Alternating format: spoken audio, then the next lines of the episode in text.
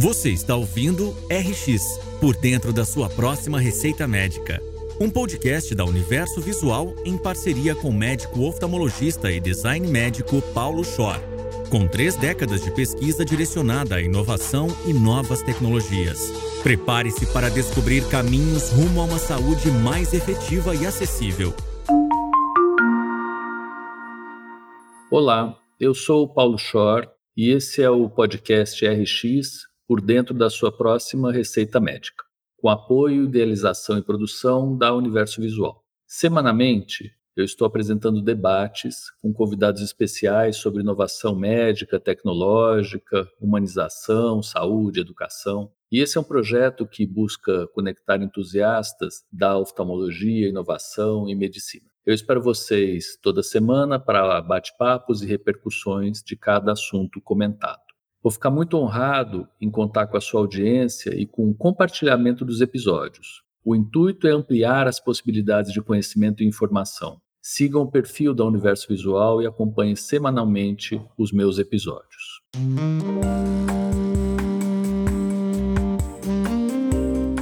Repercutindo a conversa que eu tive com a doutora Marta Pena, que é vice-presidente da Eurofarma, na qual nós Vimos bastante bem a trajetória que essa empresa teve desde que assumiu um laboratório pequeno chamado Carlo Erba, na década de 70, 1970, produtor de poucas formulações, até ser uma empresa que fazia cópias de alta qualidade de medicamentos, também genéricos, e agora sendo uma empresa que procura inovar, ou seja, através de uma pesquisa e de desafios tecnológicos, produzir, colocar no mercado e estimular o consumo de novas drogas, baseado em novas moléculas. E isso dependeu, e Marta fala bastante disso, de um investimento maciço da empresa e de um direcionamento central para a inovação. inovação não é alguma coisa que se consiga fazer aos poucos e sem uma diretriz mais global, todo mundo remando para o mesmo lado. E é um pouco disso que eu vou falar aqui nessa repercussão de inovação, que é o que leva à próxima receita médica. O que, que nós vamos consumir, alguma coisa que é diferente eventualmente do que a gente já consome, no sentido de como vamos consumir pode ser diferente, ou o que nós vamos consumir, ou quando nós vamos consumir, ou quanto nós vamos pagar, e inexoravelmente inovação é uso. Inovação não é novidade, já falei isso algumas vezes, mas eu acho que vale a pena repetir. E vou falar um pouquinho no cenário que a gente tem da inovação na academia dentro da universidade, que é onde eu atuo e que eu vejo uma vontade, um movimento importante das universidades brasileiras e mundiais também. Tive em algumas universidades na Europa, nos Estados Unidos, procurando como o sistema deles funciona e como funciona melhor ou pelo menos mais com volumes maiores de recursos e de outcomes, né, de produções do que a gente.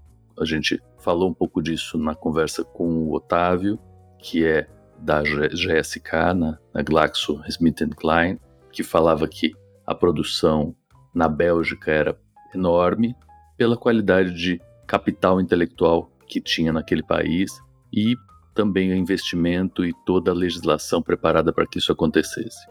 Só para fazer um parênteses, o Brasil tem uma legislação hoje ultramoderna em relação ao desenvolvimento de novas soluções tecnológicas, sociais ou em políticas públicas. Inovação.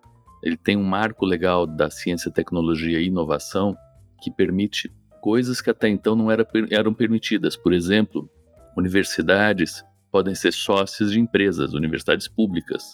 A gente até pouco tempo achava isso completamente inconcebível.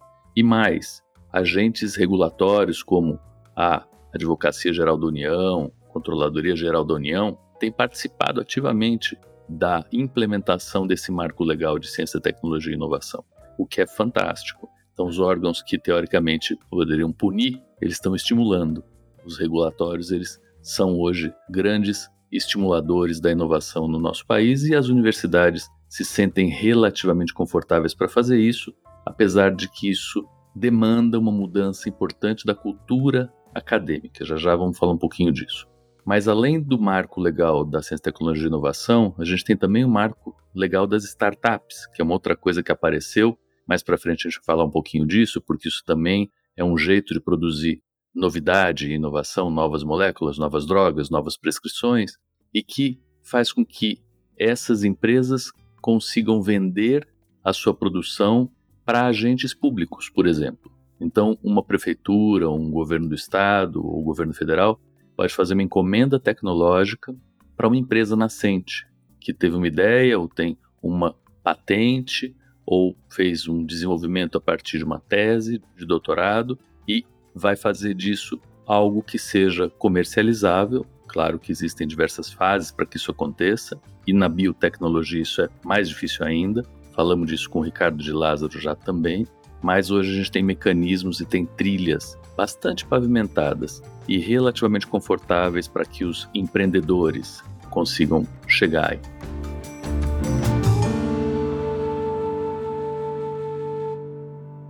Eu li recentemente um relatório importante da comunidade europeia que fala bastante sobre os caminhos que a inovação percorre, ou deveria percorrer, ou tem percorrido, pelo menos no sistema europeu. E ele se chama a Regional Innovation Impact Assessment Framework for Universities. Um nome enorme, mas ele propõe um modo de avaliar, levando em consideração as especificidades regionais, como a gente poderia distribuir recurso para pesquisas aplicadas serem feitas nas universidades. Isso no Brasil já é feito. A gente já tem pesquisa aplicada sendo direcionada, por exemplo, por agências de fomento como a FAPESP, pesquisas que são orientadas ao público, orientadas ao problema, não necessariamente que são frutos de laboratórios pura e simplesmente. Eles têm alguma conexão com a demanda social ou industrial. Isso não é a regra nas universidades e não sei nem se deve ser, porque a gente tolhe muito a criatividade dos grupos de pesquisa se tudo for encomendado, né? Provavelmente uma mescla das duas coisas é o melhor dos mundos. Algo que vem de geração, entre aspas, espontânea dos grupos de pesquisa, como curiosidade e avanço do conhecimento, e a aplicação disso baseado em demandas reais que a gente tem do meio externo. Quem produziu esse documento foi um grupo da Universidade de Leiden, na Holanda, e que ele tá, vocês podem achar no site da Comissão Europeia, da European Commission.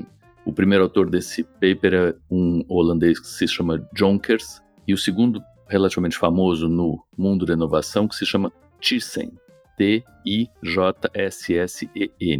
Eles citam um outro intelectual político bastante conhecido, que é um francês chamado Pascal Lamy, que foi presidente da Comissão Europeia.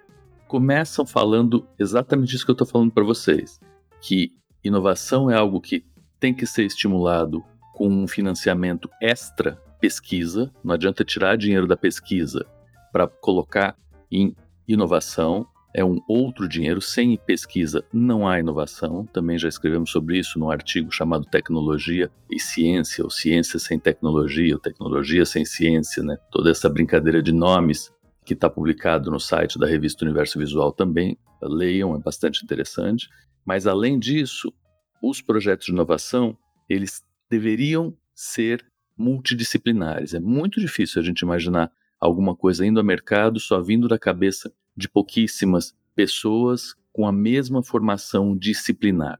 E para que os projetos sejam multidisciplinares, eles provavelmente não vão conseguir sair de um laboratório único, e o esquema de financiamento de laboratórios no Brasil ainda não necessariamente, mas fora muito, ele é feito por grant, ele é feito por dinheiro que vem para uma pesquisa específica. E quanto mais específica for a pesquisa, maior é a chance da gente conseguir o financiamento. Isso é um contrassenso em relação à inovação. A gente não consegue uma multidisciplinaridade, não consegue um foco mais amplo se o dinheiro for para um laboratório só. dinheiro indo para um laboratório, principalmente indo para um pesquisador, o que, de novo, é muito adequado para se direcionar pesquisa básica, profunda. Fundamental, muito importante. Provavelmente esse é o melhor modelo para se estimular a pesquisa em grupos já consolidados, que conseguem competir entre si. Mas, para a gente fazer alguma mudança de mentalidade e fazer com que grupos colaborem, com que saberes se complementem, não dá para a gente fazer um grant, um financiamento direcionado, precisa ser um financiamento institucional. Então, o artigo fala bastante disso, de financiamentos institucionais. Os financiamentos deveriam ser mais amplos para que a encomenda conseguisse ser mais complexa e completa e com base no que é desejável de saída. E aí vai um pouco do mote que eu pretendi e pretendo dar nessa repercussão, que é o que nós queremos que seja a nossa próxima prescrição? O que a gente acha como sociedade que é importante tratar? E não tem uma resposta, mas são casos raros de câncer terminal que não tem tratamento nenhum ainda? Ou são casos mais frequentes de doenças infecciosas que já têm tratamento, mas que o acesso ele é muito pobre?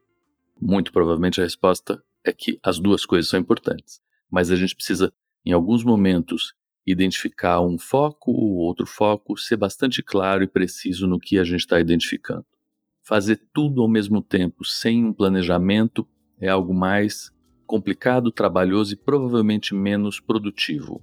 E esse é o grande dilema que o mundo todo sofre, por isso eu volto a esse artigo da Holanda, da Comissão Europeia, que acaba pontuando quatro maiores categorias ou subgrupos que deveriam dizer sobre as condições de inovação de um certo local e como que a gente escolhe investir nessa ou na outra instituição. E só para passar rapidamente, o primeiro pilar é educação e desenvolvimento de capital humano. Claro, né? A gente precisa ter gente que pensa, formar gente, nesse caso, que tem ligação com os negócios regionais, de preferência colocar dentro das dissertações da gente de mestrado e doutorado, gente da sociedade. Então, na Unifesp, a gente fez isso já como um piloto num congresso acadêmico, numa coisa chamada pitch social, aonde elementos da comunidade vinham ouvir as teses, que precisavam ser traduzidas numa linguagem que eles entendessem. Então, aí a gente já começa a transferir mais o conhecimento e eventualmente chegar mais perto da inovação. Segundo tópico é o desenvolvimento tecnológico, pesquisa e a transferência com comercialização. Mais complicado um pouco, porque aqui a gente precisa ter a capacidade, a capacitação, apesar de a gente já ter os marcos legais, mas precisa ter gente. Precisa ter gente que consegue fazer transferência, fazer mobilidade, conversar com a indústria, fazer colaboração regional, fazer mobilidade entre os setores. Nada disso a gente tem muito firme ainda no Brasil. Isso está bem consolidado em outros países, aqui menos. O terceiro tópico, menos ainda. A gente tem acelerado no empreendedorismo e no suporte para o desenvolvimento de empresas. E aí a gente entra na história de aceleradoras, de spin-offs, de venture capital ou dinheiro que é de fundo venture para investir em alto risco, parques tecnológicos que a gente começa a ter também, mas a gente aqui tem uma realidade relativamente dispersa e que tem que ser utilizada na sua potencialidade mas, ao meu ver, ela tem que ser olhada de um jeito sistêmico, um pouco mais denso, para que a gente consiga traçar rumos mais específicos. E o quarto, que talvez responda a como traçar os rumos específicos, é a regionalização. E a regionalização é muitíssimo interessante num país do tamanho do Brasil. É um absurdo que potências como, por exemplo, São Carlos não sejam reconhecidas, e elas são, mas elas poderiam ser muito mais reconhecidas como uma potência no desenvolvimento óptico, da física ótica. Então a gente tem inúmeras empresas na área de oftalmologia, mesmo que nasceram em São Carlos e outras estão nascendo em São Carlos. É uma bobagem não aproveitar o polo de Ribeirão Preto como um polo de biotecnologia, assim como da Escola Paulista de Medicina ou da própria Faculdade de Medicina da USP. A gente tem várias potências regionais. Na agricultura isso é claro, mas vamos tentar ampliar isso, né? regionalmente, ver o que no estado de São Paulo, no Brasil inteiro, é potencialmente florescente naquela região.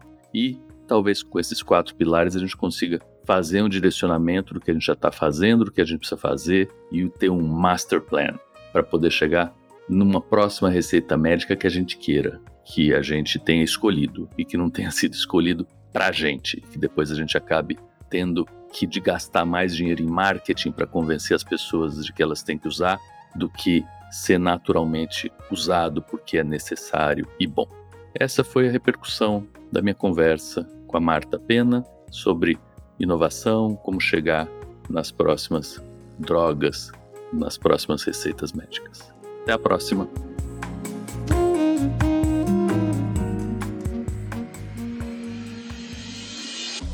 Você acabou de ouvir RX por dentro da sua próxima receita médica com Paulo Schor. Aproveite para se inscrever em nosso canal e acompanhar semanalmente as histórias e repercussões que serão apresentadas por aqui. Siga também as nossas redes sociais, arroba Revista Universo Visual e arroba Paulo Schor. Até a próxima!